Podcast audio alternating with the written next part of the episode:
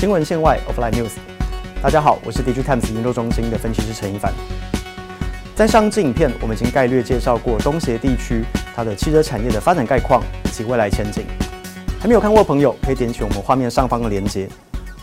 在这支影片当中，我们会把焦点转移到电动车，这可可以说是目前汽车产业最重要的议题上面。我们会先后为各位说明，第一个是东协国家碳中和以及电动车的销售目标，以及在未来台湾厂商有哪些可能的切入机会。我们来看一下下一个图表。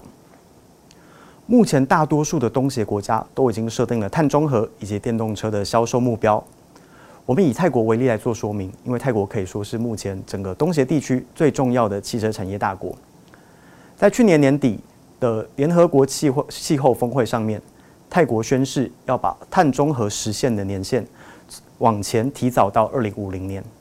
另外，针对车款销售当中呢，所谓的零排放车，包含了纯电动车以及氢燃料电池车这些不会有碳排放的车款。泰国的目标是在二零三零年的时候，上述车款在销售比重里面要拉高到百分之五十，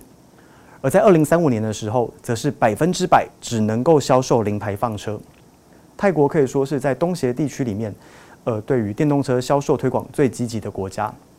其他国家其实也都有设定所谓的碳中和或者是电动车销售的目标，而为了要实现这样子的目标，这样子的一个年限。无论是官方政府或者是民间企业，其实都有不同程度的投入。我们再一次以泰国为例做说明。官方的部分，泰国投资局有推出不同的奖助、不同的激励方案，吸引全世界的传统车厂或者是一些新进业者，可以在泰国当地组装生产，无论是电动车或者是关键零组件，像是来自日本、中国大陆、德国的车厂。都已经先后宣誓，要在先后宣布要在泰国当地组装纯电动车。而另外，像是红海跟泰国国家石油 PTT 双方的合资案，未来会如何发展，也是一个值得留意的看点。另外一个值得观察的国家是印尼。印尼一方面它是禁止镍矿的出口，镍它可以说是在电池材料里面相当重要的一个原材料，印尼是直接禁止它出口。二方面。印尼是直接由官方出面邀请国际的大厂，邀请他们到印尼当地设置产线。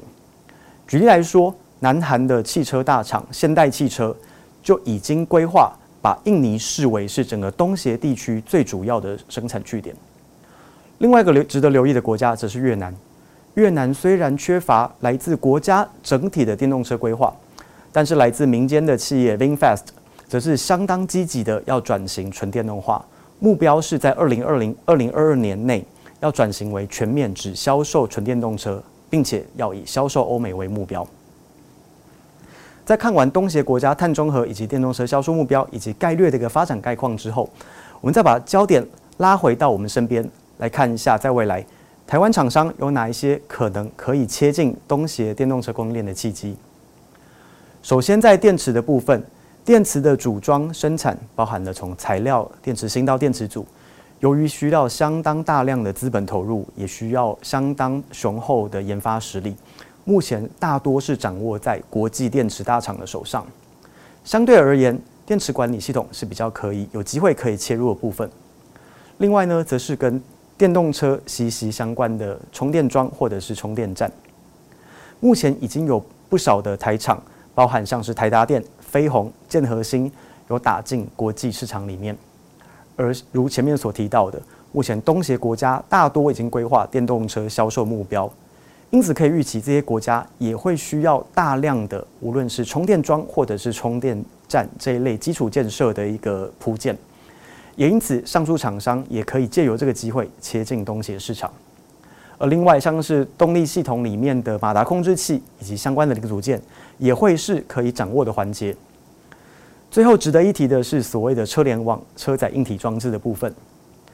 车载联网装置不只是可以安装在电动车上面，一般的燃油车也可以安装车载联网装置。而目前整个全世界车辆联网、车车辆车载装置渗透率，其实是整体是逐渐往上提升的。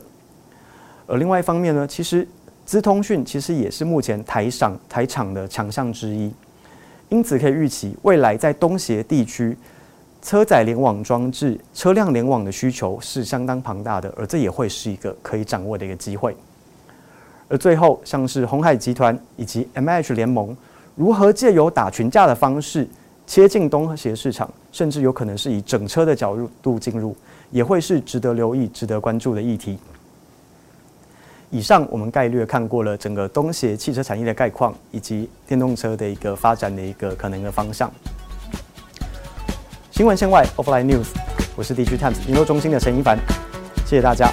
欢迎大家订阅、按赞、开启小铃铛，拜拜。